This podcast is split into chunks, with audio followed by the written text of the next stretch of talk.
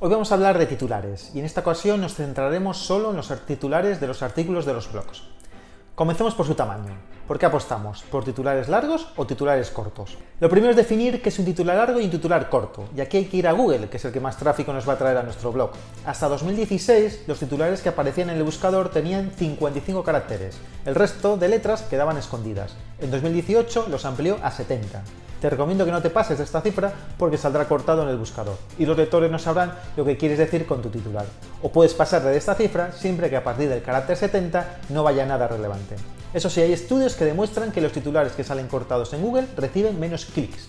Y algo que también tienes que tener en cuenta, los lectores online tendemos a asimilar las tres primeras palabras de un titular y las tres últimas. Estas cifras no me las acabo de inventar, están extraídas de investigaciones sobre usabilidad en la web. Por supuesto, la gran mayoría de los titulares tienen más de seis palabras. En estos casos es importante que tanto las tres primeras como las tres últimas sean las que queremos destacar. Ya ves que el titular no es algo que se puede poner al azar, de él va a depender que los usuarios hagan clic en él y lean tus contenidos. Hasta el próximo en un minuto.